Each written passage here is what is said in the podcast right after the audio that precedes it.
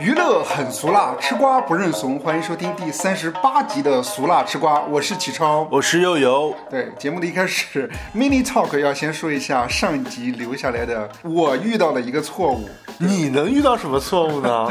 就是你这么权威，居然还能遇到错误啊？我的错误挺多的，而且这个错误挺大的，把一个明星说错了，谁呢？就是叫做刘宇宁，但是我你说成了反正我说成了别人。刘宇达是吧？当时你问我的时候，我啊在说这个的时候，我满脑子想的就是刘宇宁，我的哎形象也是刘宇宁，但是我就不知道为什么我脱口而出是另外一个人。对，刘宇宁，刘宇宁，你竟然不熟吗？而且我记得你在节目里还说他只是一个演一些小配角的演员。对 对对。哎呦，我真是大天胆大包天了，你真是。哎，我真的以为他不出名，因为他的电视剧我真没怎么看过。所以你后来补了一下课，是不是？我看了一下，刘宇宁他是歌手出身，嗯，对他一开始组了一个乐队叫做，摩登兄弟。对，他一直微博名不就是刘摩登兄弟刘宇宁吗？但是你有听过摩登兄弟这个乐队吗？没有，但是我知道刘宇宁，就都对他很熟啊，他很很是个腕儿啊，你居然不知道的啊？但是我怎么记得？而且他还上过那个什么春晚啊刚呃呃港澳那个叫什么来着？啊大湾区声明而且他还上过湾区声明月的音乐会，这么知名的那个活动，就跟华鼎奖差不多一个级别的，可是你居然没听过？可是我居你居然不知道？可是我看了一下，就最近，嗯，有他男一的剧，嗯也是最近的几部剧。对，反正他之前男二偏多。对啊，所以男二我就容易记不住啊。但是我记得他和刘诗诗的那个剧，他俩撕番位，反正那个就是那个瓜弄了好久。就一念关山嘛。对对对，他俩倒是但这谁片还没，播，我看。但是已经很红了。呃，你的意思是声量已经很高了？对，啊，你竟然都不知道，怎么怎么当的那个八卦的那个瓜主而且还有一部电视剧叫做《做自己的光》，他和刘涛谈恋爱。啊？这个我听过啊，看我我在优酷的页面上看到过，但我从来没点进去过。还有一部片儿《生生死未卜》，是和宋祖儿的《折腰》。对，因为那个片儿里边除了宋祖儿，还有刘晓庆嘛。反正这个剧反正挺逗的啊。还有一部官宣的剧是那个和赵露思演的《珠帘玉幕》，这个剧可能今年年底的时候才会开拍。嗯，对他也是男一。是你看看人家都搭了什么赵露思啊、刘诗诗啊什么的，哎，但是我有一个你还，不知道人家？对我有一个问题，嗯就是他的点是什么？就呃，我我的意思是说，比如说邓、哎邓伦，嗯我当时也理解不了他的点是什么。嗯，其实我我我也没有特别去看他的东西，我只是知道他，我感觉他的点可能是比较 清纯吧，比较清纯，就是不是就是给人比较干净的那种感觉。就是不管是声音还是他演的一些剧，就是感觉这个人特别干净，你能理解这个意思吗？就感觉是这种形象，给我的这种形象啊，是说比较。为人比较正直，比较干净，就这种感觉，我说不清楚。那你觉得他适合当男主吗？我觉得他也适合当男主，因为他的本人有一股正气。他有正气，咱俩适可而止吧。哎呀，俩不熟的人，以我我也就比你多知道他那么一点儿，还在这讨论，想让人骂死是不是？那我们就在这儿祝福刘宇宁啊，事业有成。哦对，那这个 mini talk 就结束了呗。还没完呢，我也得道歉呀、啊 你道什么歉你不能光可着你自己来呀、你有啥不？可是你有没没啥问题啊？上一次我说那个去洛阳玩的时候，啊不是那个去龙门石窟吗？人家是卢舍那大佛，我说成了那舍利大佛，你要不要给人家改了个名儿，你要不要现在再 check 一遍到底是什么大佛？是卢舍那大佛。卢舍那大佛。对，大不了说错了，下周再道一次歉。但是我觉得我站在佛祖的那个光下站了那么久，我觉得我觉得他会原谅我的。对我觉得名字无所谓，它只是一个代号，因为只是一个记号。因为不知者不怪。对但是刘宇宁这个事情确实应该怪我。嗯，对，就是有我觉得只眼无珠。对我觉得我们只要心里面是虔诚的，其实都是可以接受的，嗯、就是但就是上面都是可以接受我们的，嗯，只要我们心是虔诚的，是，对，当然有个人在忏悔的过程中也会有一些怎么说遗憾吧。接下来这个新闻就是和遗憾有关的。啊，这演的挺快呀！哎，我们来关注一下谁呀？第一个新闻，哎，等会儿我想先问一下，这周都有什么新闻呢？好吧是不是有吴楚一和那个谁啊？对陈牧牧驰还有谁啊？对，还有那个布兰妮和赵本山，他他俩是一对儿吗？他俩他俩出国？不是不是，是分开的，布兰妮一个，赵本山一个。赵本山和布兰妮出国？哇，这个新闻好炸裂呀！不仅有那个年代差，还有地域的那种跨次元感。哎呀，哎呀，没有别的意思啊，布兰妮不要来告我们节目我们第一个新闻人物就来聊一聊布兰妮。啊。好的，对，布兰妮呢是即将在十月二十四号发行他自己个人的回忆录，名什么叫做《The Woman in Me 哦》。这翻译起来，我看好像就说内心里面的我。哦，对他的意思，好像就是其实写自己当年的一些故事。嗯，但是这本书不是还没发行吗？嗯，很多媒体拿到一手资料看了其中的内容，就把里面很有点的一些东西就爆出来了。这有什么点呢？其中最爆的一点就是他在书中提到，他十九岁的时候和前男友贾斯汀，就是那个 Justin Timberlake，对，然后 Justin Timberlake 两个人谈恋爱，还怀了一个小孩儿。哦最后两个人因为这个事情还自己把孩子剁掉，哦而且剁掉还不是说去医院剁掉，啊！是自己在家里面剁掉，我天啊！是用自己用药物剁掉的。啊，那那几个月的时候啊？应该是应该是刚知道流产，两个人就确定可能觉得啊两个人还在事业上升期。布兰妮是想生下孩子来，但男方是觉得可能还是责任挺大的，哦而且再加上可能是在事业上升期，哦，对，所以两个人就决定同意说双方协议堕胎。不知道说啥，布莱尼写了一我些佛慈悲。对，布莱尼写了一些细节，就是他当时在堕胎前坐在浴室的地板上哭泣，就为了这个尚未成型的孩子哭泣。哦，对，但是贾老板就在旁边自弹自唱起来，这是唱啥呢？哀歌？也不知道唱啥，但是他就就意思，贾老板的意思，感觉好像能给他减轻一点痛苦。堕胎花了几个小时，对他写是我不记得是如何结束的，但二十年后，我确实还记得他的痛苦和恐惧。我觉得这个确实，就如果真的是这样的话，确实会给感觉会给人带来挺多就是惨痛的回忆的。是，嗯，对，而且书中还有提到一个非常劲爆的点，什么就是他当年在跟贾老板谈恋爱的时候，贾老板曾经出轨了一个女艺人，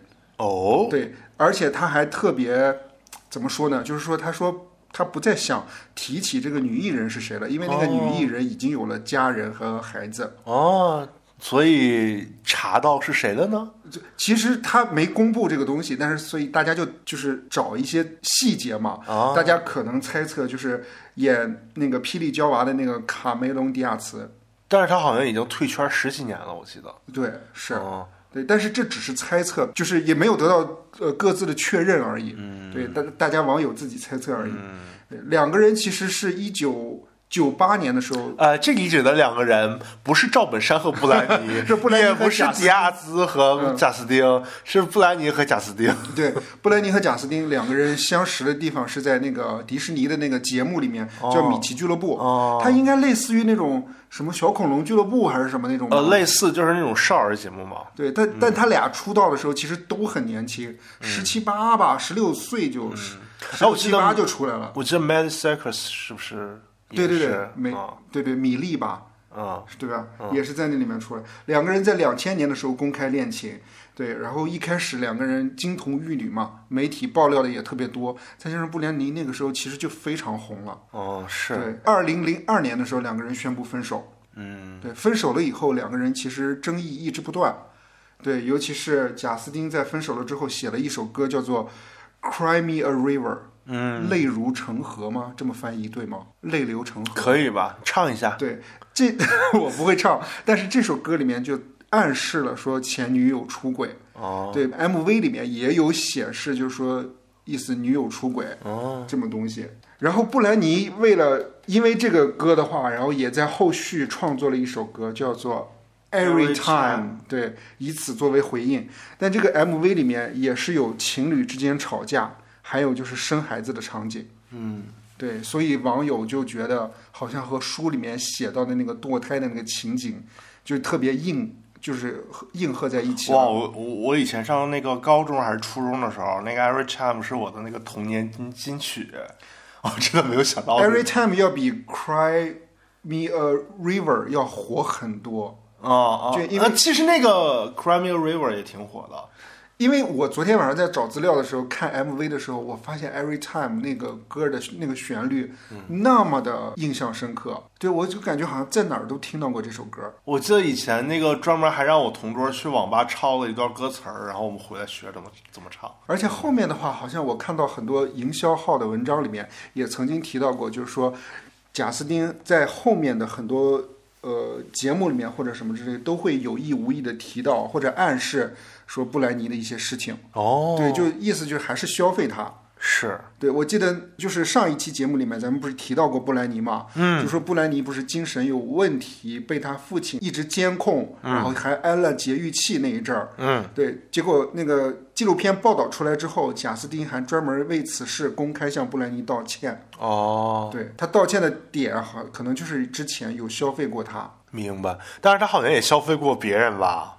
他消费过很多人吧？比如呢？呃，我记你得总结的 没有没有他，我我就记得他好像和那个呃杰克逊、詹尼斯呃珍妮珍妮珍妮杰克逊对。在那个超级晚上，他们俩最后唱那个歌，然后本来说彩排的时候是没有那个问题的，结果最后就是他那个贾斯汀的手往下一撸，然后把就全人家那个撸下来了嘛。对，就把人家就是其中一侧的那个给胸罩给撸下来了。嗯，那个事情好像闹得特别特别大。对，然后好像就反正因为这个事儿，珍妮杰克逊的事业就基本上毁了。但是贾斯汀好像因为 之后好像那个事业还挺不错的，就越来越火了。后来怎么说呢？这个事情，因为上一期节目聊布兰妮的时候，那条新闻我真的觉得那条新闻可以去掉。嗯，当时就觉得可有可无。啊，这就是你对新闻的敏锐度啊，你知道吗？你是有发掘挖掘新闻的天赋的。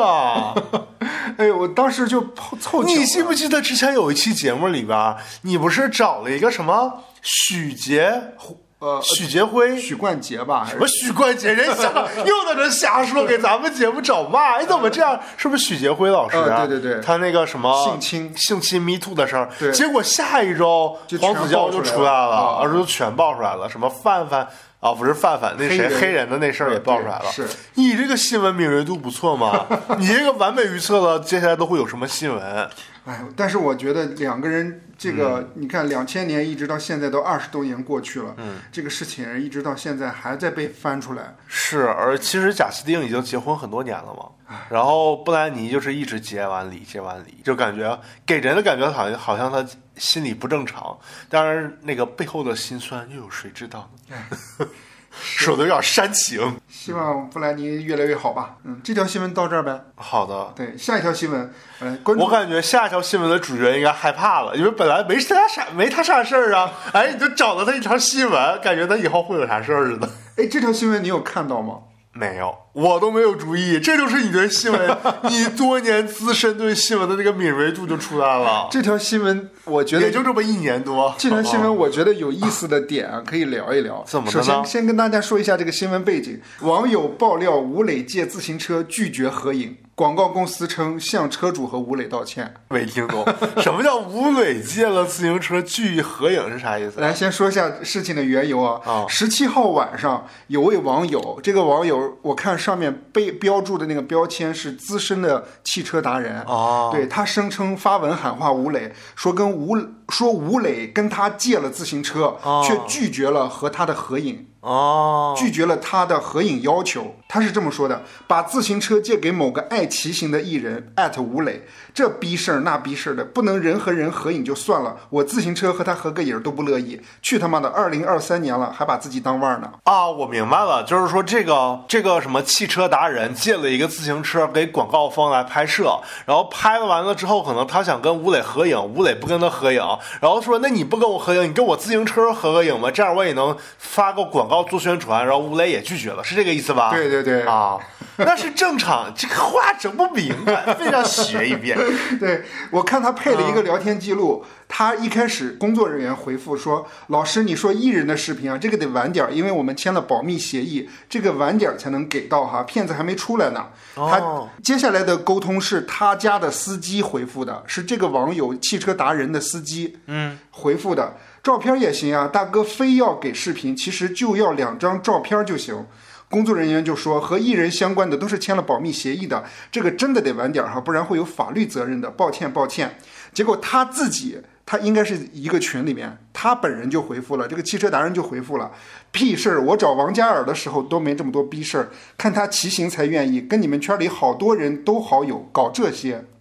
我还是没太听明白，就是他这个艺人的视频，嗯，最后是给广告方，是跟广告方签协议，给广告方为什么要给这个汽车达人呢？我也不知道为什么这里面会提到视频，但是他的诉求应该是想让吴磊和他的车合一张影发给他。那我觉得其实还是有问题的，就是说可能艺人确实是会签一些保密协议，嗯但如果这个东西，比如说他可能跟这个合影了涉及到一些可能，比如说他还给别的竞品代言了或者怎么的，你这个合影了之后可能会影响以后他其他的一些商业操作，那就可能不会合。对，我是不是这个原因啊？虽然我没太懂什么意思。这个这个汽车达人还是把整个事情又梳理了一遍，哦因为这个事情引起很多争议了嘛。哦他说我的司机九点把车送过去，十一点助理同意艺人跟我心爱的闪电牌 S L 八合影。后来等到下午，我司机问他们那个负责人说，因为保密协议不让发，意思是等着正片出来自己看正片去。因为我个人喜欢骑行，他也喜欢骑行，我觉得都鸡巴哥们儿。用完车之后，也没等到我心爱的自行车跟艺人的合影，我不知道是助理黄点我还是咋回事。用完了就用官方了回答了我的废话。把我的和我心爱的 S L 八的面子当鞋垫子，也辛苦我家司机大哥，一人牛逼，场务牛逼，一人高人一等。我觉得这个可能确实是因为他们有保密协议，就可能除了这个广告片之外，不太能和这个东西再有其他的合影吧。我举个例子哈，但我不一定完全正确。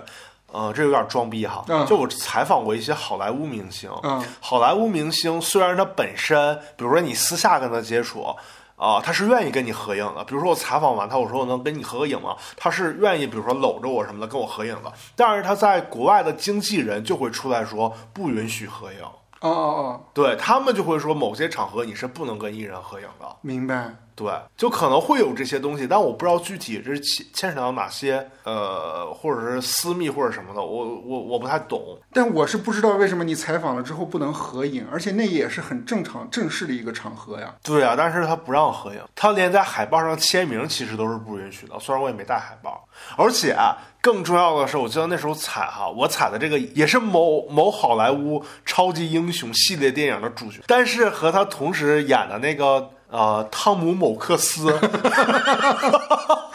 你就差把人名儿点出来了。啊啊，不对，不应该叫汤姆克某斯，他的要求就很严格，他必须是有什么，比如说在国外某些学校有什么学历的人，并且有过什么媒体什么什么什么资质的人，才能和他进行采访，要不然普通人是不能的。你必须要拿出来你的学历证明和你的媒体什么什么的证明才可以。这么对，就跟你得拿一个什么 CPA 证，可能可以去采访他是一个感觉啊。所以我们这种都不够格去采访人家那个科莫斯。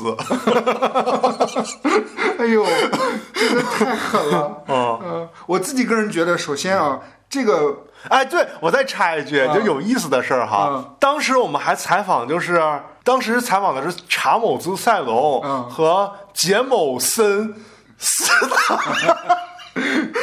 怎么也是有学历要求吗？哎，不对，杰森斯某森。撒网这两个人的时候，嗯，他他也是不让偷拍的，他不是不让跟人家合影的，并且不让拿相机对着人家拍。所以我看我旁边的人是咋拍的呢？嗯就是我们圆桌采访嘛，嗯他拿那个手机，就是人家在采访的时候，一个特别刁钻，好像在看手机的角度，其实是在偷拍人的一群人，然后拍了一张。但你就特别老实，就不拍啊我。拍了，后来我看他那么拍，我也偷拍了一张，反正挺逗的。但是人家艺人本身还是很好的啊，就是人家上下电梯还认识我们，还跟我们打招呼啥的。虽然人家坐电梯的时候把我们隔离在外，不允许我们坐，啊，哎呦还挺逗的。对啊，这反正经验经验挺有意思的。我觉得这个事情背后的一个原因，是因为首先助理可能答应过这个人说可以合影，嗯结果后面又说不能合影，所以他那个脾气又爆起来了。嗯，对，呃，我查了一下，他说的这个闪电牌的那个 S L 八自行车，这个自行车挺贵的。嗯，对，多少钱呢？我咨询了我爱骑行的朋友，啊，对，然后他说他了解的最贵的自行车就是闪电牌儿。哦，对我看了大概是一个几位数的价位呢？亮瞎一下我们的双眼。S 八有 S L 八好像有不同级别的配置，但是它这样的配置的话，最便宜的也得一万五，哦最贵的能到十万十万以上。哦，对，那我觉得它重他他这辆车重点强调的是什么？就是呃，就是减少阻力，还有就是轻量，哦，就是骑行品质特别高。嗯，对，我觉得可能就是想借我，我不知道他这个车是不是唯一，就是大陆地区就他有，所以才跟他借，还是怎么着？如果比如说这辆车经常都能看得到的话，直接跟厂商借或者直接买一辆，不是也行吗？是，但我觉得可能他就是那个达人，就是想用那个车和吴磊的合影。做一个给自己做一个宣传，尤其是就是不是在广告片里出现的，你私下跟那个车合个影，可能看起来更写实一点儿。哦，那个照片啊，哎对。但是这件事情发酵之后，自称是吴磊广告拍摄的对接人说了，他说他就是那个截图里面提到的那个人，啊，就是沟通的那个人。嗯他说他在与车主沟通的时候，本人未答应该车主或与自行车与吴磊先生合影的要求。哦，对，意思就是有沟通不当的其地方，然后表达歉意。那就是替吴磊背锅了呗，这就是自己背下了这个锅。其实整个事情就是协调不当嘛，就是我觉得吴磊都有可能不知道这件事情。嗯，对，就是可能助理啊拦了一下怎么样。是，而且这个网友还专门强调了一点，是免费的把车借给这个广告商。嗯，哦，要免费的话，我觉得应该还可以合个影吧。关于这条新闻，我想延伸一下，咱们不是一直都知道，就是吴磊一直有一个骑行的爱好吗？你知道我听成啥了吗？啊吴磊一直有个畸形爱好，我想 这是什么重口味的爱好？骑行啊，骑行爱啊好骑行骑行正常啊。对，他有给自己还有一个个人的一个 vlog 的节目，或者说自己个人的一个品牌的一个节目，叫做哦“骑有此理”。骑是那个骑行的骑。对我看了一下那个 vlog，啊其实就是很专业的一帮人跟他一块儿拍的。啊，就是所以在我看来的话，那个就是一个团队运营的账号对啊。就是你说他是挑战什么东西吗？你旁边有一个车一直跟着你，那叫什么挑战？是，就是一个艺人的账号吧。我觉得就是，哎呀，就是他的运营的这个人设吧，有一点我自己感觉有点假。就比如说啊，我啥也没说啊。对你你没说，我说，哎哎呦，这个得让你得罪了，真好。对他，就比如说我我就看了第一期他的那个北疆行的那个。呃，岂有此理！他去环那个环湖，环湖的路上就有一个大哥停下来跟他聊天儿。嗯，那大哥刚一停下来问他问题的时候，那嘴里面说出来那个话的那个声音、那个音量的清晰度，就感觉就是在领子上夹了个麦克风一样。那不就是这样吗？本来人家就是人家的意思是说，偶遇了一位大哥从别的地方骑行过来的人，人家就不能带个引号的偶遇吗？你这咋这么实诚呢？但是他后面真的也强调了说 这大哥不是托儿。啊，但是我觉得就有点儿，你这个让我想到了，就是某一个台剧，就是最近在金某奖上获奖的那个，造浪者。对，人选某人造浪者，里面不是有一集说那个那个就是候选人，嗯去街边儿，然后说是偶遇了什么一家小吃店，啊，还跟对还跟人家那一家小吃店，偶遇，对那一家小吃店是一个呃外来移民人员是吧？啊，对对对。对，都是提前彩排过几次的，还还看了一下应该什么怎么走就，应该说什么话什么之类的。哎呦，是就就感觉不像挑战吧，就是立人设而专门开了一个节目。我跟你说，你不用这么嫌弃人家，就咱们这个节目，你也不可能录完了原封的就放出去啊！你放放看看，咱这节目要是放出去，得上多少次热搜？我踩一下吴磊，我再拉一个人吧，谁啊、欧阳娜娜。他又怎么的了呢？就是他的 vlog 真的很好看，因为我觉得他那个他真的是自己拍的，嗯，他虽然也有一一点就是可能设计感或者什么，但是真的感觉特别的亲近。那你这个不应该喷吴磊，你应该喷人家团队，你应该就是促使人家做这个东西做的自然一点儿，就是不要看出痕迹。吴磊那个痕迹太重了，但人家可能就是给粉丝看的，人家粉丝看着开心就行了。你这么多事儿呢？怎么？但是我总特别讨厌，就是说啊啊，真的真有挑战性，怎么怎么样，我就感觉很很看的不好，心情就不感觉这有什么好挑战的？你这个让我想起来以前那个易立竞采访周笔畅，嗯他不是说，哎呀，那个比比呀，你以前好，你还在那个国际上获过一些什么什么音乐奖项，嗯，你觉得这个他获过啥奖项？忘了什么？我也忘了什么欧洲音乐奖或者什么之类的吧，或者什么亚洲亚洲什么杰出类似啊，什么亚洲杰出歌手之类的。然后周笔畅就说：“我这个要说破吗？”他自己也知道，对吧？演艺圈就是一个这种行业嘛，你为啥要跟人家说破呢？不都是造出来的吗？嗯自己不给自己推一把，谁给你推呢？就像我们下面要说的吴楚一，我们先不说吴楚一，吴楚啊一放到最后吧。等会儿啊，但是那个吴磊这条说完了吧？啊对我想说一下你这个新闻敏锐度的事儿。嗯，之前其实咱们节目里聊过吴磊，就是那个赵露思的那这个那期节目里边，啊对他骑马，他俩拍戏，拍那个《星汉灿烂》里边。就对，就是赵露对思爆粗口嘛。对对，然后那个马好像是一下就就就那个就是就是赵露思没有准备的情况下，那个马就动了，是这个意思吧？不是，是赵露思还没准备好，她没听到导演说 action，嗯。但吴磊听到了，就开始演，哦。就开始飞奔，啊！对，他就在马上受惊了嘛。而且他还骂了一句什么？妈了个逼的，你有病啊！对，就这这样你说这骂完，这不就畸形了吗？你说，哎，这都串上了，这新闻敏锐度，哎呀，完了，我感觉会被告。没有没有，嗯，接下来咱们来聊一聊另外一个一直持续处在漩涡之中的人，叫赵本山。我想，我想首先想问个问题，嗯，他处在什么漩涡啊？他一直挺有争议的呀，争议很大呀。比如呢？最大的争议就是春晚离开春晚，还有这几年他都得到底都干嘛了？据你的内部消息，他是干嘛了？嗯，我 这条新闻是这样啊，就是说这条新闻报哎，怎么就回避我了呢？这条新闻是这样啊，他出来之后我就看这个新闻源是哪儿。啊，其实这个新闻源是人物杂志采访赵本山，去到赵本山本山传媒那个大本营里面、基地里面，哦去跟了他好长时间。哎，什么新闻？你先说一遍，观众感觉有点没头没尾的。对，就是说赵本山帮徒弟补上亿税额，哦而且为了防止徒弟吸毒，常年对他们进行就是那叫什么？尿检对，而且是无无规则的那种尿检啊，是就不定不定期的抽查，对是就跟那个抽查那个运动员似的。是。哦，这条新闻出来的时候，我就说说到底是什么原因，然后赵本山会发表这些言论，嗯。或者是他的徒弟为什么会说说到这件事情？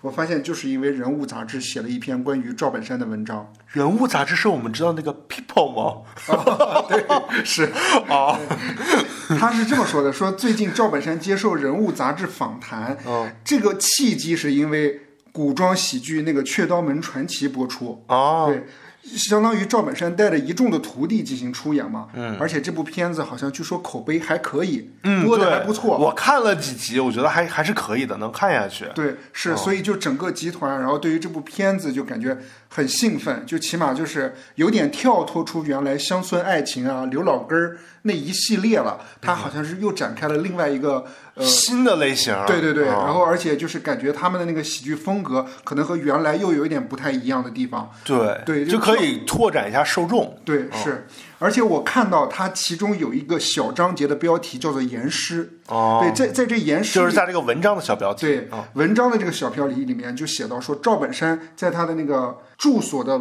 套房的楼下嗯，设了几间房子，嗯，对，这几间房子就是如果谁哪个徒弟犯了错了，就让他住进去，哦，对，赵本山就会亲自的就比如说跟他对谈，就住在那儿住几天。嗯，对，记者就问赵本山，那住进那些房子的徒弟犯过什么具体的错误吗？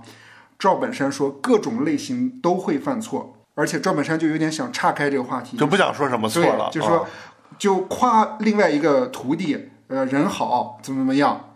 这个记者呢就试图拉回来，他说徒弟犯的错误里面有没有碰触你底线的？哦，赵本山说有的不能碰的都碰了，都教育过来了。他哈哈大笑，用掩盖的方式就不想就不想输啊，对，哎，那记者就会又补了一句说，比如呢？嗯，对，他说各种事儿都会有的，你一定是为他平事儿，而不是让他放大。啊，就是跟你说，你这个记者别找事儿，记者就直接更索性的问了，说，就是他举了一个稍微轻一点的例子，比如说生活作风问题吗？啊，这个算轻吗？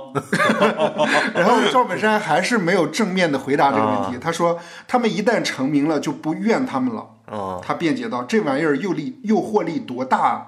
有点名了，全上来了，那得经常提，得提醒，有时候提醒都不管用。哦，对，接下来呢，他就写到了一些他们的错误，哦，对，呃，就说赵本山如何帮助他们去弥补这些错误的。明白明白，，其中一项就是补税。哦，对，为什么会说到补税呢？是因为二零一八年的时候，好像全国各地方的那个税务局都在优惠税收那个税收政策调整，要求整个影视行业自查自纠，把原来不原来欠的税补缴上去是因。为冰冰吗？对，差不多那、哦那个时候吧。为什么替徒弟补缴啊？按道理来说，你补缴你就补缴就行了吗？为什么赵本山还替上了呢？嗯，为什么呢？赵本山的意思是说，他们的钱到手了，没那个觉悟。如果想让他们往回吐，我怕他们出事儿。哦，而且他提到，就是说，就是可能就是他拿到钱之后，徒弟拿到钱之后，早就把钱就花了，明白，对，所以他才去拿这些钱去为徒弟们补这笔钱。嗯，对。而记者还问他说：“说那那笔钱还了吗？”嗯，对，他说：“还啥？早就嘚瑟花了。”哦，那赵本山看着还是人挺好的，挺护着自己的徒子徒孙的。他其实，在整篇文章里面描写赵本山对徒弟的关爱的时候，其实写的挺详细的，嗯就感觉他，因为记者问他说，就是来给找你拜师的，有为了名为利的吗？他说他肯定有，他也知道，但是经常会有一些人，就是来了之后说是为了名为了利，但是到他这儿之后，就发现其实。能出来的也就那么几个人，不可能全都是立刻都能红，但起码就是也只是在比如本身传媒里面做一个工作，对，能养活自己，但不一定成名，明白，对。但是他就觉得可能既然有这个徒弟，他就要尽心的把他带下去，把他带好。在采访里面，文松有提到一一个东西，就是师傅最担心的就是徒弟交到了坏朋友，万一碰触底线。碰触到红线，万劫不复。公司有支团队负责查毒。文松说：“我们常年验尿，嗯，不定时候，不定什么时候问你在哪儿，现坐飞机、高铁去突击检查。哇哦，对，嗯，那还是挺有决心做这个事儿的。但你感觉有没有感觉就很像帮派的感觉一样？确实成立这个，因为他成立这个公司吧，这些艺人肯定是什么来处，就是什么来源都有的，哦，对，所以他肯定会每个人呢，就是怎么说呢，日常生活的习惯和爱好是不一样的，所以他就会有各种矛盾、各种冲突在。对，而且本身二人转演员或者说本身传媒在在在收徒弟的时候，或者在纳人的时候，他其实重点考量的还不是学历或者什么的，可能更多的是才艺，或者说本身你自己的一些艺术的一些，他还是愿意从泥土里面去找人。就是看你有没有这个天赋。对，嗯是。我在文章里面看，因为整篇文章我都通读了一遍嘛，看到了几点有一些印象比较深刻的一点，哎，写到的一点东西，跟大这个家分享一下。敏这个敏锐度很不错嘛。对，嗯首先整篇文章都多次的强调赵本山在刻意的强地他强调他要低调。哦，首先就是说他在采访之前就明确的告诉记者不要围绕着赵本山去问问题。嗯，但是其实怎么可能呢？我觉得如果是记者，一定会写就是记者就是找刺儿的嘛。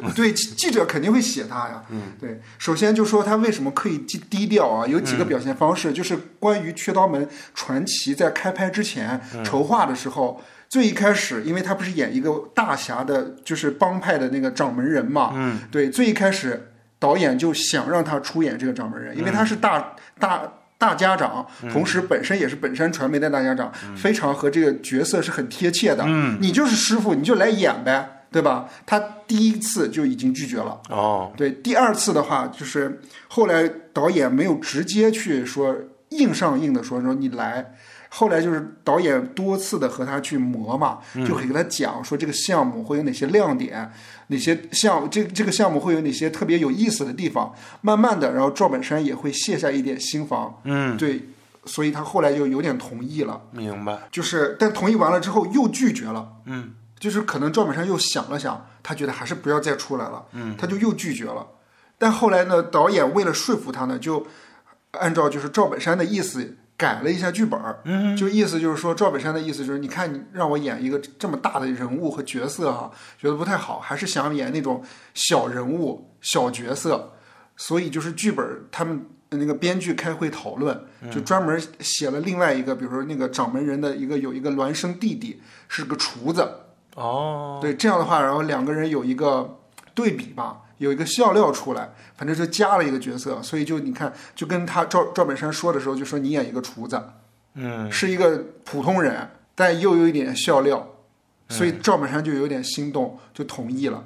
但同意了之后，赵本山有个条件，就是你的那个拍摄的那个场次一定要少，不能多。嗯，结果没想到写完那本编剧写完之后，所有的场次排下来，赵本山有两百多场，其他的徒弟有三百多场，其实就差异不大。嗯，赵本山当时就也觉得就是有点太多，就不想干了。嗯，后来就一直减减减减减到一百二十场。嗯，但是其实赵本山的要求是在八十场以下。嗯，但是他还最后还是留了一百二十场。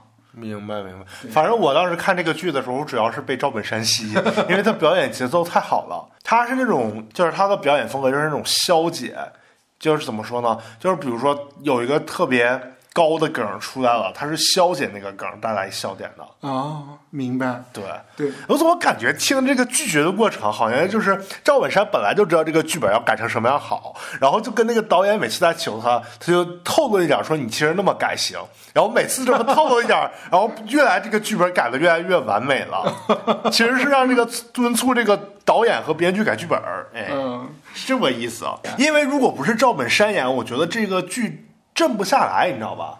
就没有赵本山那个人物在那儿镇着，其他人演的就是感觉像开玩笑似的。嗯，是，嗯，可能。嗯对文章第二个印象深刻的点就是记者有提到说赵本山没有看过一年一度喜剧大赛。啊，没看过就没看过。这个我印象比较深刻。啊第三个印象深刻的点就是记者和赵本山聊起了一部电影，叫做《落叶归根》。赵本山凭借这部片子入围了金马奖，当年可能还失之交臂吧，就没有得嘛。但是他有提到说，如果是赵本山来的话，他觉得想改一下结尾。哦，对，他的意思是说，他觉得那个剧本有点太过悲凉了。嗯，对他想修改，就是说他背的那个尸体在跟赵本山开玩笑，最后又活过来了。你是不是觉得这个改其实更不好了？啊，是。我在想，我就觉得就是他这么改完了之后，我就感觉这个电影有点不伦不类的了。对，哦，就是现在如果比如说就是一个尸体的话，你还有一点悲凉的感觉，有点现实主义题材的这种感觉。对他突然最后变成一个活人，然后出来跟他唠嗑，感觉有点奇怪，有点畸形。是，哎，你看这个 callback 啊，对，还有一个印象比较深刻的点，就是在整个采访文章里面都有提到，其实赵本山他自己的主控能力还是一直很强的。嗯，如果比如说在拍《雀刀门》的时候，如果赵本山不在，还是由导演来主控的。但是，一旦赵本山来了之后，基本上所有的调度也好啊，指导也好，就都是赵本山了。是我有看，就是那个幕后花絮，有很多就是赵本山在指导徒弟来演嘛。就算那个赵本山已经告诉徒弟，你这个点应该怎么演，节奏应该怎么变，但是徒弟可能也也抓不到他那个精髓，就可能还是姜还是老的大，辣是对吧对对对，是我看到文章里面有写，就是说赵本山在那个他的那个基地里面有一个小房子，房子外面就是种了菜啊什么之类的。他在在那个房子里面，他们叫小炕，那个地方叫小炕，他们会有一些年轻的演员，每天晚上会聚集在那儿一起玩那个狼人杀。哦，对，赵本山也会参与其中。嗯，对，但是呃，大家就发现，就是有一个女演员就感觉特别特别正直，特别爱说真话，对，就跟赵本山呛起来了，说意思就是赵本山举手的话，大家也会跟你一块儿举，你不能这么这么这么玩儿。我不太懂游戏那个游戏规则，我不太懂呃，他的意思就是可能，比如说赵本山要指认某一个人啊。是是杀人凶手，嗯同时让大家投票。嗯如果赵本山举手了，大家可能也会附和着他举手。啊，对那就是他跟人家玩不了，你得找什么像什么张艺谋啊、王家卫呀、什么赵忠祥啊什么的跟他一起玩对，当时女当时那个女演员就说：“那不行，你一举手，大家就都举手了。啊赵本山就回说：“那我也不能把人家手剁了呀。”啊我觉得挺有意思，但赵本山没有计较这个事情，嗯，因为他觉得就是说玩游戏就应该认真一点儿。如果比如说大家都配合着我玩的话，嗯那也不叫游戏了。但是你也要知道你自身是个什么身份，你身份在那儿，人家就是这样的呀。是，也确实是。对啊，哎，大佬就是大佬，是吧？你也不能降格。你要是人家的都正常玩，那不就畸形了吗？我曾经看到过一篇文章，就说本山传媒整个的那个盈利模式，其实是要比其他的那种二人转市场、二人转的那个演出市场要好很多。它的盈利模式其实主要还是用影视剧创作这种方式，或者走穴的这种方式去反哺回二人转来，就导致它的那个本山的那个刘老根大舞台是一直可以持续经营下去的。但是其他的那种，比如说东北也有其他的二人转市场，那个可能活下去的那个能量就不行，因为他们就是我看也好，就是周末看，对不对？也不能周一到周五都看吧，所以人也就那么多。就没有那么大 IP 和吸引力。对，那这条新闻就到这儿呗。好的那下一条新闻，我们来聊一聊陈牧驰和吴楚一。啊啊！我想起来，我刚才要说啥了、啊？刚才我差点都忘了。不是说你很有那个新闻敏锐度吗？你上一期不是说那个啊、汪小菲撮合那个情感主播和张信哲吗？这周张信哲不是开演唱会吗？人家演唱会就整了一个那个彩虹光，你说是不是有什么意思呢？对情感博主示好，哎，是，那我可没说啥。是你引导我的哟。哎呀，感觉挺有意思，你还是有这些新闻敏锐度的。你看人家张信哲都回应你了，隔空回应你。哎呦我天！来来，再来介绍一下陈牧驰。上一期我们重点聊到了陈牧驰是那个《封神》第一部里面演演那个费翔儿子的嘛，啊，对吧？看着有点像混血的那个新疆小伙儿。对，再来这儿再补充一下，然后他在二三年吧有一部播的一个古偶甜宠剧，啊叫做《星落凝成糖》。啊，这个我有印象，那个陈星旭演的那个呃，女主角是李兰迪，男主角是陈星旭。啊，我有印象，不是最近还有挖他和陈星旭、陈星旭在那个剧里搞基的那个片段。吗？对，这是一一条信息，这个信息可能会 call back 回来。啊对，哎，你这个敏锐度啊！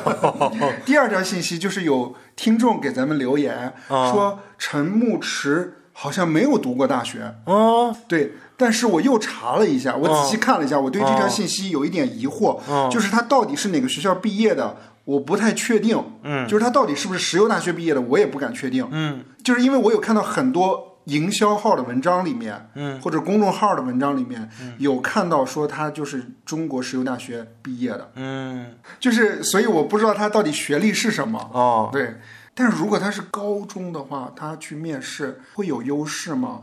演员？没有吧？对呀、我也觉得应该是什么某些院校的有优势吧？可能还是颜值高。你说他颜值高吗？哎，你不说别的，我仔细确实看了一下陈牧驰的那个脸啊，嗯就是那个眼睛是桃花眼，哦就感觉是桃花劫哦，不断，桃花不断。哎，你你你会算是吗？我不会算，但是我只是觉得眼睛好看。上期节目我们有聊到啊，就是这个事情还会持续发酵吗？有可能，因为吴楚一在上一期节目里面，也不叫上一期节目里面，就是咱们上一期录的时候，那个新闻点的最后是落在了吴楚一喊话陈牧驰，嗯说我也希望你能帮我澄清一下，我不想我的生活被打扰了。明白。对，结果啊，他不仅没有给自己降温，而且还连续发文开直播，每一次吧 都会把两人的关系说得很好，但是再留有一点就是很刻意的，就是还还有引发争议的一些信息啊，给大家议论，你知道吗？啊，就是大瓜套小瓜，就感觉我真是会营销啊！大瓜套套小瓜，人生无常瓜。十五号他发长文回应借陈牧驰炒作，在朋友背后插刀的这些这个言论。啊他说：“你们给我一个背刺陈牧驰的理由。”他说他不蹭热度不炒作嘛，理由是说，因为是他鼓励陈牧驰不要放弃，要追逐自己的演艺事业，没有没有经纪公司，那他就当做助理和经纪人陪他去面试，陪他去跑组，所以我不会因为他眼红就背刺他，这是他的理由。嗯，还有一个理由就是说，房租我找他要过一分钱吗？我难道背刺他为了找他要房租吗？他这么反问，不就相当于告诉大家陈牧驰从来没交过房租吗？啊，很少。对呀、关键是他在结尾的时候还说，他说本来就是陈牧驰让我发微博澄清的，替我说句话，我觉得我不至于被骂的这么惨。嗯，他做什么都是自己决定，突然直播也不跟我说，凭什么我发什么都要跟他说？哦，对，其实文末文末的时候他还提到一句话，嗯，就说真的逼我非得什么都发出来才肯罢休吗？感觉还是有料。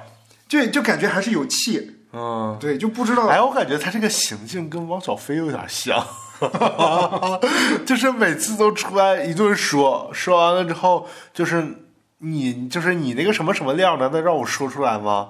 哎，就跟咱俩中午看那个张兰的那个短视频似的，嗯人就说那个什么那叫什么来着，大什么蛇，大花蛇。大花蛇、小花蛇都有什么什么什么料，我要说出来你们就完了。我可是有证据的，对，我可是有证据对，的。就是不为了孩子，然后不拿出来。对，然后下面评论说：“姐，你等双十一说。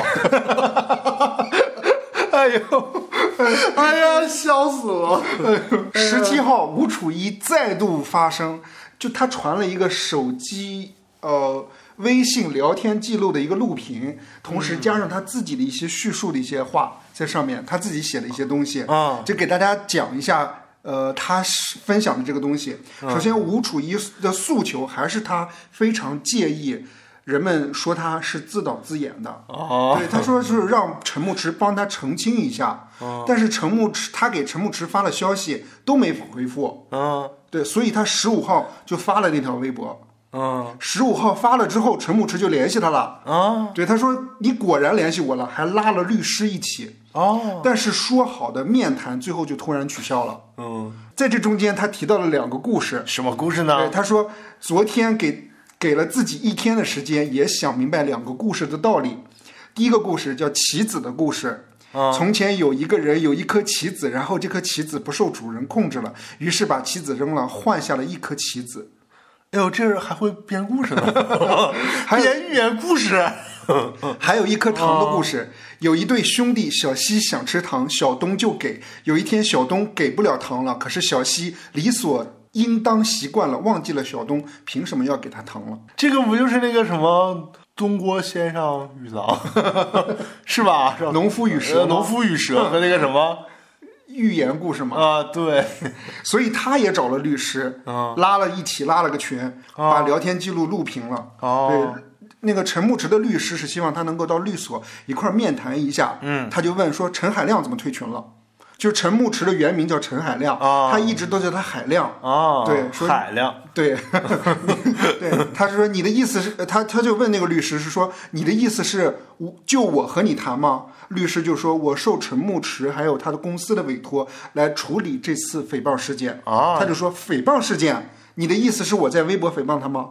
啊。对，他就特别生气嘛，失望至哎，这个跟王小飞好像啊，那个这那个大 S 的什么经纪人、律师跟他谈，然后他说就是一个律师在背后捣鬼，对，就我跟大 S 都没冤没仇的，对我跟他妈也无冤无仇的，是是就是后面经纪人和那个律师捣鬼。都是你们捣，我要告你们。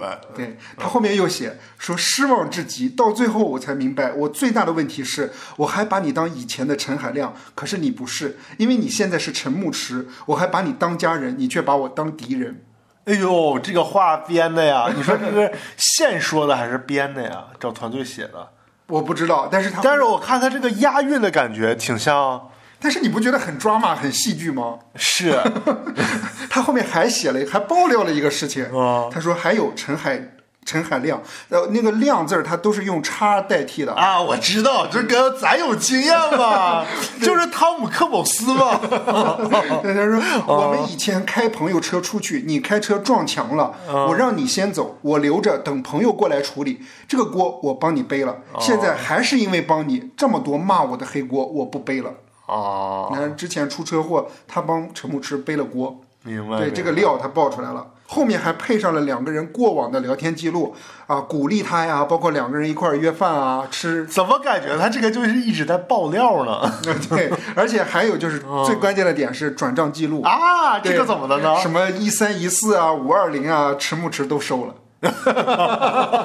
而且好像我看起来还是秒收是吧？对十几秒、二十几秒就收了。哎呦，这个网速不错。是我我印象当中，咱俩之前都聊的是两人兄弟和室友的关系嘛。啊对，咱俩其实也没往那个，比如说同性爱人方面去引。到现在为止，就转账一三一四五二零是个啥意思？他说我想发什么微博就发。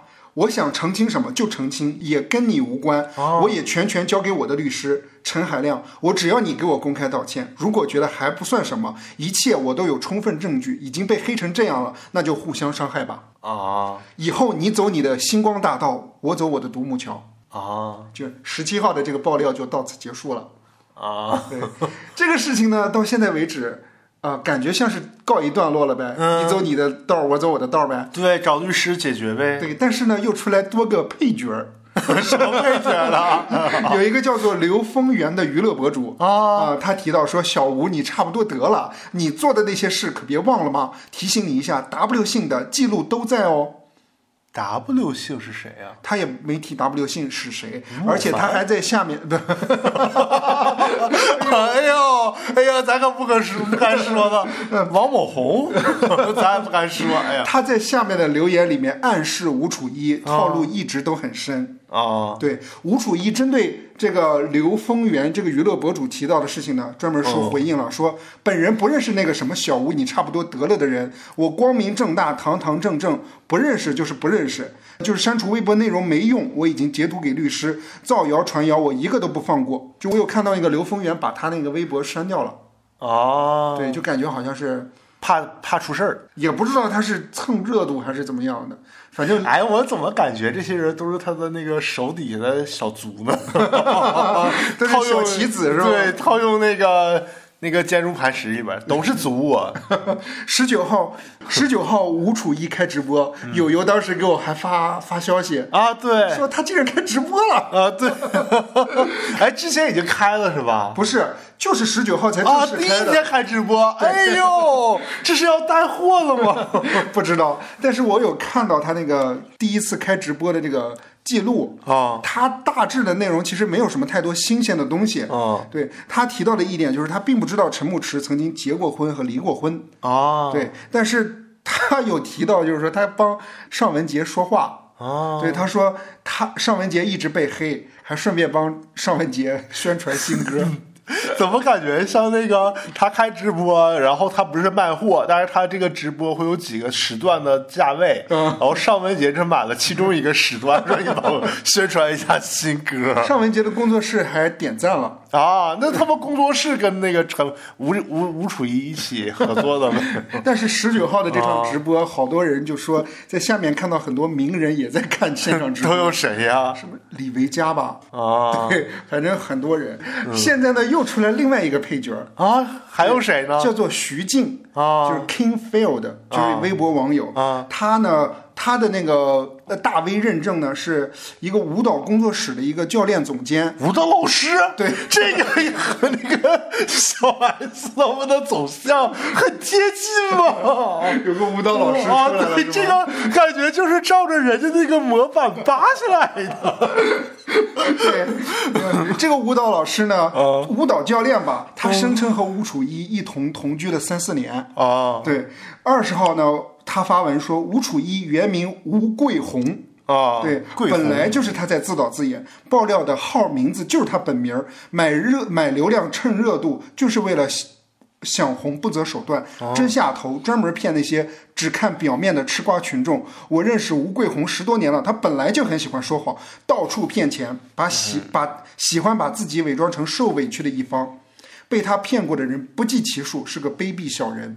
他说的几个关键点，详细说明了他为什么是是个骗子。首先就是说私吞资产，嗯，就是他说他那个舞蹈教室把那个舞蹈教室托付给他，很多学员的那个学费他就自己吞下来了。嗯，他那个舞蹈教室是类似于加盟的一样，交加盟费的时候把加盟费给他，需要他送到总部，他就把那个没有送到总部，他自己私吞下来了。这是一个。还有一个就是说，他是九一年的，没有你想象当中那么小，而且他只身高只有一七零，没有、哦没有说那么高。这倒也都还好。对，而且说他的简历造假。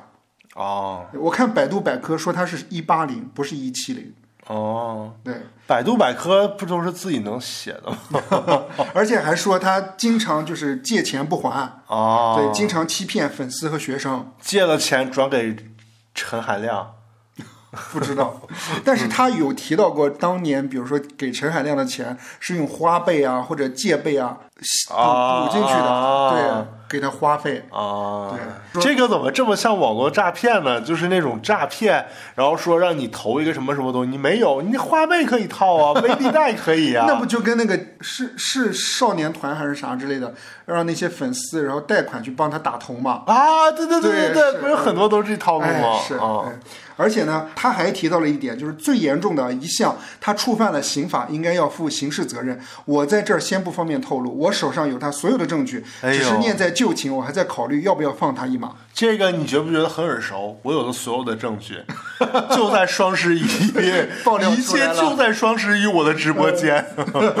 对，吴楚一的反馈呢是说他报案了。啊对，大家不要转移注意力，什么赌徒、闲杂人等勿来碰瓷儿，一切相信法律。啊对，这个徐静呢，就也是挺有意思的，他也回应吴楚一了。他说：“因为我一个人确实斗不过他一个人团队，一个团队。”就是他的意思是内涵吴楚一有团队，啊对，也无法像他一样开直播演戏，嗯，对，所以关于吴楚一欺骗我的事情，我已经通过法律维护自己哦。对，徐静呢还曝光了两个人的聊天记录，哦，对，里面还提到了吴楚一和未成年人发生关系，还生了一个孩子。妈呀，这个是 call back 了吗？你这个让我想到了布兰妮和的一个新闻。对，是吴楚一报这个徐静呢是赌博输了数百万，啊对，反正俩人互报嘛。啊，这个就跟那个大 S 和王小飞互报似的，什么报一报那个你之前什么吸毒的事儿，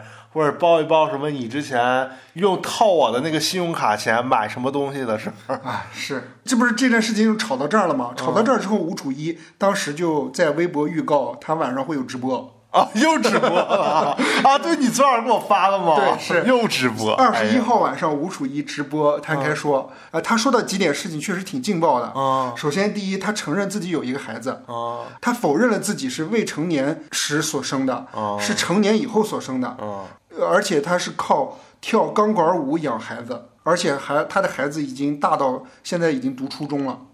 哇，那是挺大的了。是爆料第二点爆料，按道理来说，他这个爆料应该就只跟那个舞蹈教练有关系了吧？哦不是哦，他还是要爆陈牧驰的瓜。哦，又是什么了呢对，他说自己是被陈牧驰哄骗的，被亲嘴儿，然后性取向被掰弯。哦，对，自曝陈牧驰曾经在车上亲他，还让他去看断背山。我怎么感觉看断背山这一点特别像编的呢？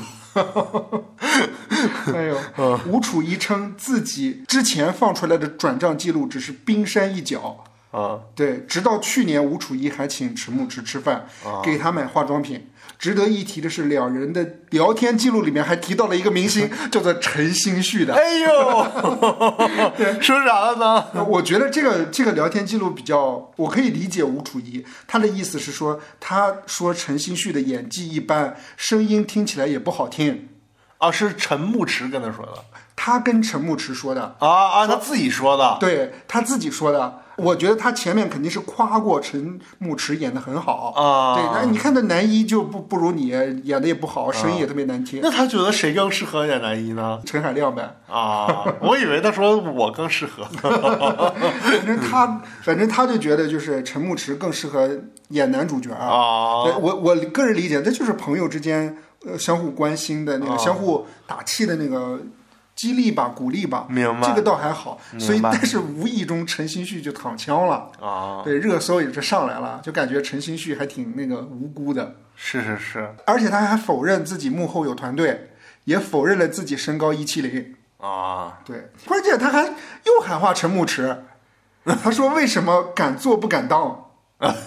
哎，是不是这个事儿？如果我没记错的话，其实是只有开始的时候有人有网友去扒他俩 ins 照片儿，对，然后才引起这个事儿的。是其实他只要再开始回应一下，就是我们只是室友关系，以前朋友的时候拍的，因为关系比较亲近，所以拍了一些比较亲近的照片，然后这事儿可能就结束了。对，是不是啊？是。是他一直在自己把那个话题往自己身上引。我觉得还有一点可能就是哦他特别在意陈牧驰粉丝对他的一些评价，哦。因为他他觉得就是大家在网暴他，哦，但其实我我自己个人觉得啊，就是这个事情，陈牧驰的公关团队也不是很好，嗯，就我觉得既然是好兄弟，其实完全一定要面对面当面说开了，我觉得可以。我明我我理我不是我明白，我理解可能是这样了。就我听你到现在讲吴楚一，我觉得他可能是因为生活里边，他从小可能比如说他生活背景，然后学历或者是工作，包括他进演艺圈都挺不顺的。嗯，包括他可能早年间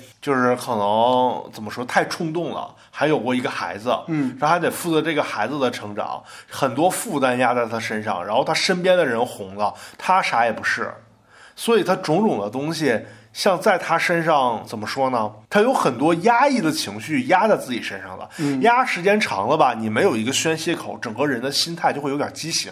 嗯，哎，一 callback 那个吴磊了，然后畸形了之后呢，突然他发现身边之前跟他比较熟的一个人火了，嗯然后这个人又是这就是一个持续要火的一个状态，嗯，他就有点心理不平衡了。哎，这时候又有人报这个火的人又有前妻了，但前妻我不知道是不是他报的啊，嗯，他可能就找着一个点了，说，哎，那我也可以跟他扯上关系。所以说他扯上关系之后，他就不断的一开始一个自爆的环节。其实他在这个自爆环节里是怎么说呢？他是在享受一种成为明星被关注的快感，而且他越来越陷入到这个快感里，陷入到不惜报一些自己对自己不利或者丑化自己形象的事儿。来博取眼球，来让自己的高潮持续的时间更长。嗯，但是，不管你是用正当的方式演戏啊，或者出歌啊，或者是什么做什么综艺啊来火，或者是你用不正当的方式来炒作一下来火，高潮都是短暂的。不管是在成为明星的道路上，还是性生活上，都是短暂的，不可能持续那么久。对，所以说，观众早晚会麻木的。这点我们参考李静蕾。是，对，所以他迟早是短暂的，他现在只不过是一个过度疯狂的假嗨状态吧，但是李静蕾虚，嗨状态。但李啊静蕾和他还不一样。怎么说呢？其实李静蕾持续爆，她也是在那个持续嗨的状态。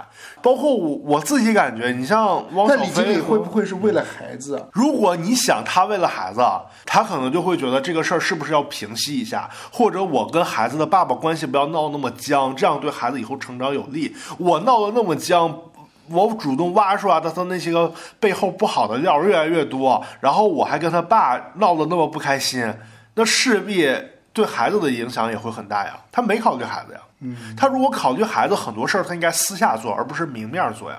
是，对呀，所以我觉得这种可能是不管你是高学历、高知出身的，还是说你出身背景并没有那么优秀，都会有这种觉得我自己可能是呃不得志，或者是那个。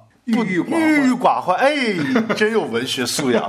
对，就是这种郁郁寡欢啊，什么那种这种感觉，不管你处在什么，不管你出身背景是什么样，只要你觉得你目前的生活环境得到的物质或者是心理的需求和你认为你得到的不能匹配，你可能就会这个人可能就会做这种事儿。明白。对，所以我觉得是心理问题，那你分析的好透彻。这就透彻了。对啊，就是这样嘛，他有一种表演性人格在里边。我举个例子，但是不是很很恰当啊？嗯比如说，可能我之前呃做过一段时间的业余的记者采访，采访过一些明星。嗯，可能你采访的时候就会觉得啊，好像我接触到什么人了，我跟他说过了一个小时、半个小时的话，好像我可以发个朋友圈，然后炫耀一下怎么样了。但是其实，在明星或者是在某些，比如说呃更高一级、社会地位更高一级的人的那个心里面上来看，可能你就是个屁。嗯，就是我说的有点难听啊，就可能他你只是他一天里面采访他几十个人之一，嗯，对，人家不太会记得你。因为我有一次有一个印象，就是我采访过某某明星，然后后来我就在某场合遇到他，然后我想去跟他要一个打个招呼打个招呼，或者是跟他要一个什么。他在发一个签名那个什么卡，我想去要那个东西。我说，哎，我之前在哪儿采访过倪妮什么什么？他可能都不太记得了。虽然那次采访他都要哭了，好像就是聊的那次采访聊聊了很多演艺圈幕后的那个 阴暗面儿，都是一些电影大师的阴暗面儿，我就不提是谁了啊。嗯就聊了很多，聊得很透，他都不记得了，他都不太记得了。哦，可能也是那个人也是表演型人格吧。我不太清楚，但可能就是只是他很多次里边之一。对，可能你自己在生活里面觉得一些高嗨嗨的那些嗨点，其实可能在别人眼里根本不算什么，或者你在跨行业人的眼里根本更不算什么。就像你你有一些朋友根本就不爱看剧，所以有一些明星八明星八卦什么这些东西，人家根本就懒得搭理，人家不如去炒炒股啥的呢。对，所以就是这么回事儿。就着这个话题，我想延伸一下，对，聊一聊友情。嗯，对，就是如果比如说某一天我红了，或者你红了，嗯，我们的心里会有变化吗？肯定会有变化呀。那会像他们这样子的开始撕吗？不会撕，看有没有利益关系。你看咱们俩为什么能和平相处，去共同去录这个节目？因为首先做这个节目不牵扯到咱们私下的利益关系，嗯就是不是说你做这个节目会谁花的多点，谁花的少点，这都无所谓。第二点就是说，这个节目目前影响力比较小，没有给咱们带来巨大利益。比如说每个星期要是有个六位数的打赏，那咱俩就应该跟这个找个律师谈一谈了，你知道吧？还不涉及到这些呢，十块二十的我就不跟你计较了，也无所谓。我也来你家骗吃骗喝的。不对不啊，我我所谓的红，就真的像啊陈牧驰这么的红啊。陈牧驰这么的红，我觉得还是看有没有，比如说哈，嗯如果某一个人红到你根本无法触及的那个感觉，就比如说有某一天，你突然变成了赵忠祥那种级别的，我感觉我也不想当主持人，可能就没什么关系。嗯但是比如说有一天，嗯，你变成了张艺谋，嗯，但是我也想做影视创作，做出来点什么，我就会有嫉妒的心理，这是肯定的，这是人之常情。所以说，我爸还是谁老跟我说一句，就是什么同行都是冤家嘛。他他牵扯到点是什么呢？牵扯到点就是说，你认为你通过努力能达到这一点。但是别人达到了这个点，他可能你认为是运气，或者是某一些抓住了某些机会，但是你觉得你也可以达到这一点的时候，但是他但是那个人达到，对他就会失衡，他就就觉得你这个就是个运气，我也可以，我就背后就可能会，比如说在背着你的时候，可能跟着你很好，背着你可能就会跟别人说一些你的坏话。你理解这种心态吧？我能理解但我理解，但我感觉这是正常人都是这样的，都会有多多少少都会有这样的心态。除了爸妈，就算他是你的恋人，他跟你做一个行业，比如说他他也是做财务行业的，嗯他做到了什么 我我完全不 care。某四大的，我也不 care 啊。那你那你说明你在事业上没有进取心啊 我真的没有什么进取心。啊！就就好像说，为什么汪小菲一直不平？他就会觉得我心爱的一个女人，而且还爱着的，还爱着的一个，目前还爱着的一个人，为什么会抛弃我，找一个岁数大的？光头，而且也不是做生意的，也其这个财产资历也可能不如我，长得也不如我，而且还有可能有犯罪记录。对，为啥要跟他在一起？然后我的孩子也得被迫跟他一起生活，他就会有这种扭曲的心态。明白。对，就是不能接受嘛。那么陈牧驰到底敢不敢做，敢不敢当呢？接下来事情怎么发展呢？哎，一个小时之后就会有直播是吧？不是，我觉得，因为我看到那个徐静还有什么吴楚一两人还在吵，好像。哦对，反正这个事情，因为我今天梳理到现在，我的梳理时间特别长。哦，是我看你一直在做那个梳理工作。，对，是因为我就哎特别怕某一些细节遗漏掉。是。对，好吧，那这条新闻就到这儿呗。哎，哎就到了我们今天的分享环节。对，其实我今天分享不太想分享什么具体的，我觉得这个分享吧，不一定要分享一个具体的剧或者什么的，嗯随便聊一聊感受什么的。可以啊。哎，我就想问你，跟你闲聊哈，嗯。你说咱们节目其实你看今这周就四条新闻，嗯，但是其实每周都有很多碎碎的、碎碎角角的那种边边角角的新闻。嗯，但是可能你都不会选，就比如说李玟他妈会在那个李玟在那个呃武汉的下葬仪式上吐槽的前夫嗯，多渣什么的那种，要求要启动调查，对对对，然后或者是那个台湾的那个金钟奖吧，对什么的之类的，或者是一些什么什么戏嘛，这还有啥来着？我都忘了还有张艺兴啊，还有张艺兴，好莱坞，张艺兴勇闯好莱坞，对 对，反正这些倒倒还好像还有什么这周还有什么那个啊，你好李焕英要翻翻拍成好莱坞版的，啊，对，对，然后还特意截了一下那个以前电影里那个片段，说你姑娘是哪儿的？说我姑娘是 UCLA 的。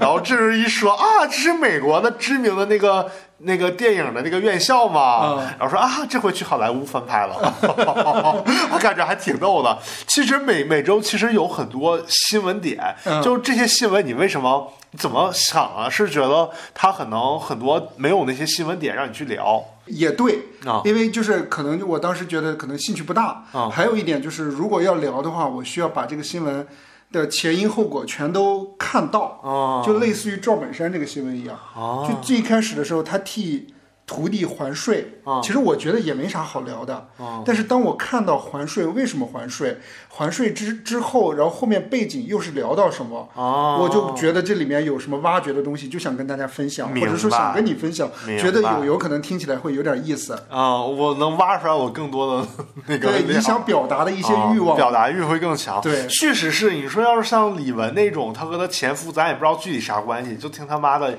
而且已经他妈妈的一面之词。而且这是这个事情已经说过很多次了。对，对，我不如把这个消息先放一放，等他事情，然后再往后面有什么延展的时候再聊。对我反正我觉得就再看吧，还有什么对，就比如说张兰，她其哎实每每周都会直播报一些什么东西出来特别有意思。那我也不能每期都聊张兰嘛，嗯，对不，然的话，这不就成麻六记播客节对播客节目吗？麻六记不给咱打钱，对呀、是。是对，所以所以选新闻的话，我觉得我也会听你的意见。嗯有时候新闻太多，我会把那个新闻列出来，让你发给你，然后让你看一下啊，你想聊哪些东西。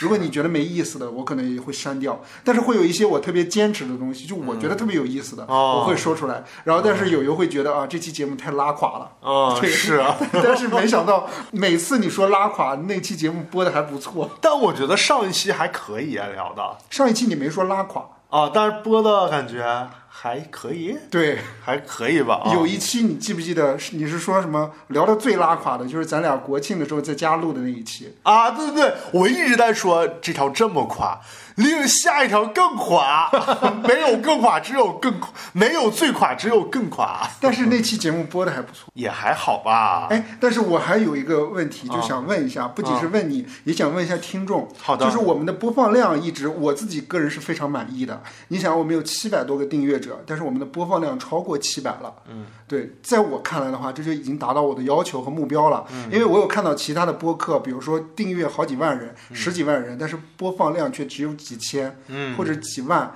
完全和它那个量级是不匹配的。嗯，对，那个我就觉得可能就是，如果是我的话，我就觉得，我知道你想说啥了，嗯，你想问一问小宇宙的资深听众上哪儿买流量是吧？我想问一下，就是那个嗯我们的那个播放量是满意的，但是分享量一直都很低，而且都在十次以下。我就想问一下大家，而且不分享的原因是大多数都是咱俩分享的。对，大多数真的是咱俩分享的，可是那个分享量我觉得还是很多东西没有那么话题性没有那么强。你比如说这周我会听一些播客，比如说那个叫什么来着，我忘了，就有一期有一个播客节目讲的是那个呃殡葬嗯。行业，然后他会就会讲很多在殡葬行业里边他们会遇到的一些事儿，包括一些看起来可能很灵异的事儿，包括他们在疫情的时候处理一些就是死去的呃老人，他们会有怎么样的处理方式，就会有一些看起来我们日常不会接触到的事儿，这样观众就会比较，听众就会比较想听。但咱们的节目并没有说突出的料，因为唯一的亮点就是你的剪辑和我扯淡嘛。对，对，没有那种特别劲爆的量，除非你这一期请到了吴楚一。而且咱俩爆的料也都是已经爆过的，咱俩只是梳理一下。对，所以它的点就在于咱俩，说明咱俩的 IP 还不够强，我我明白这个意思，咱俩本身的 IP 还不够强。除非这个新闻是我自己独家的。对，但是还有一点我想聊的就是说，会不会大家觉得就是我们的某一点做的不好，比如说标题呀，或者说头像呀，或者说写了一些文案是大家觉得不太想分享的？就举个例子，比如说标题太八卦，或者说像在胡说八道一样，但其实我们没有胡说八道啊。我我的意思会不会有这种情况？想问那你想问问听众，我觉得其实咱就是个娱乐八卦的节目嘛。嗯，你就像中午看那个赵本山的访谈，人家就说就是观众就是找乐子，你就别整那些高深的东西。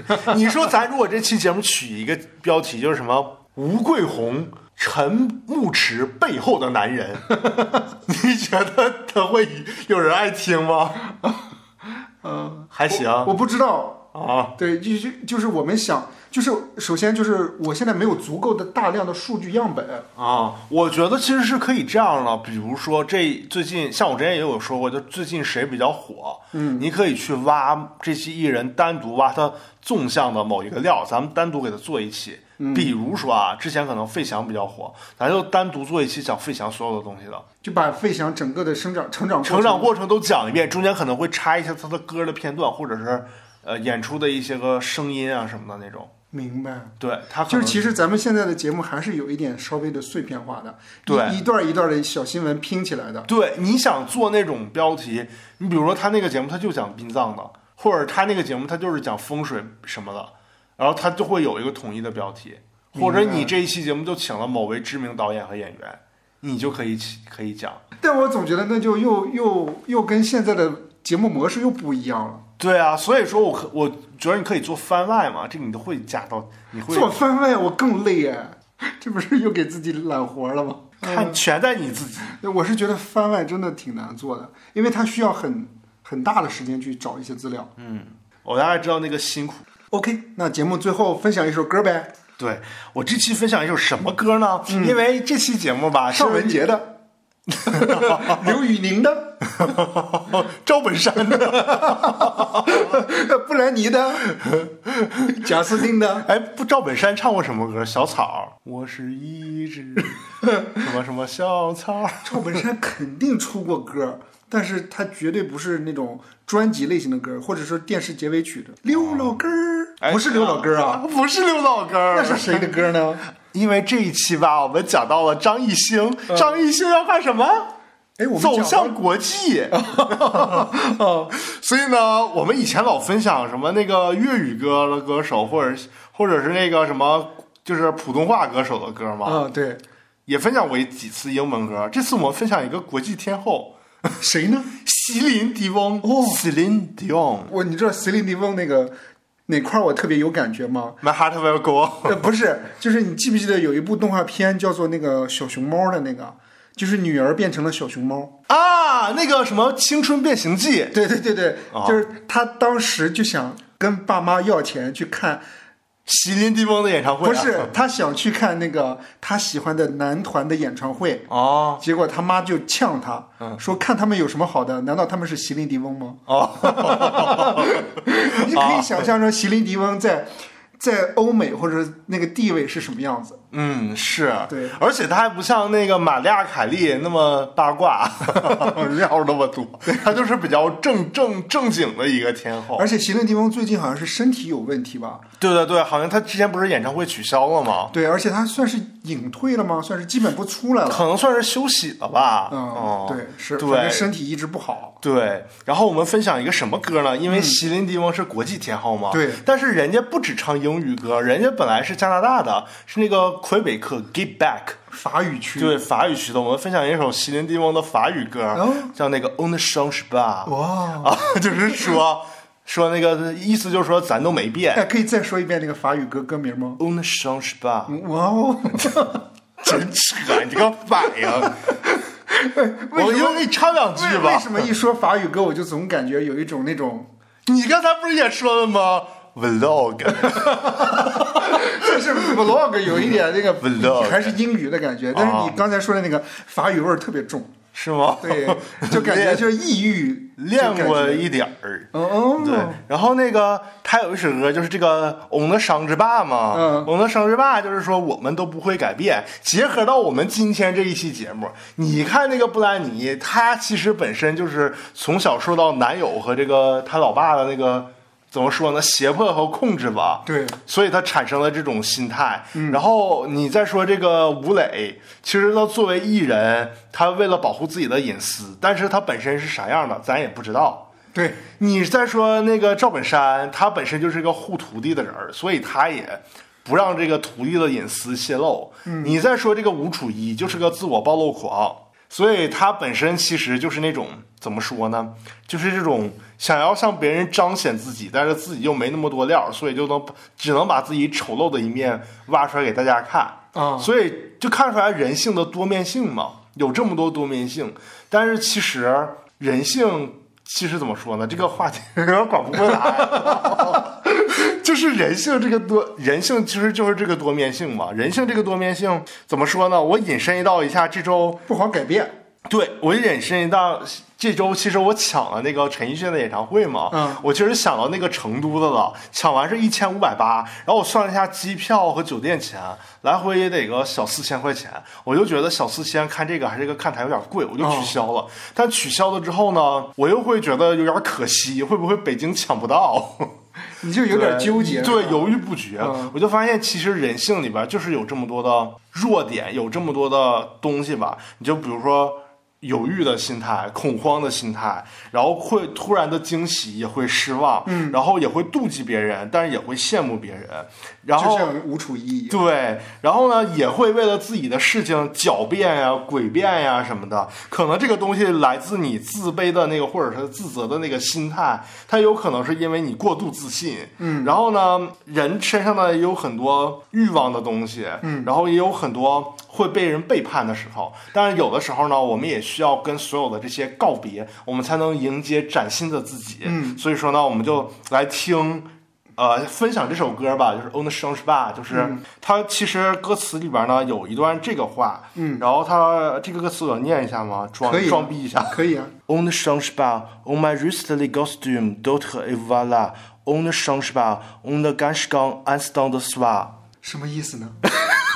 意思就是说，我们都不是都不会改变，有的时候我们的改变只是我们穿上了一件别人看起来以为别人会看到的一件外衣，就是皇帝的新衣嘛。然后我们都不会改变，我们只是暂时隐藏了自己。意思就是说，隐藏在自己背后的那个东西，才是我们真正的自己，这就是人性。亲爱的，不是这样吗？是，嗯，Mon chéri, c'est pas。嗯，那以上就是本期节目的全部内容了，感谢大家的收听。对，然后那个大家多支持鼓励，然后有什么意见多发，多分享多分对享，对，然后愿意打赏就打赏，反正打赏，打赏六位数那个我们特别欢迎，好吧，这期节目就到这儿，拜拜。拜拜。on attrape des airs et des poses de combat. On ne change pas, on se donne le change, on croit que l'on fait les choix. Mmh, mais c'est une crainte là, tout près de l'apparence tremblante qui nous ressemble.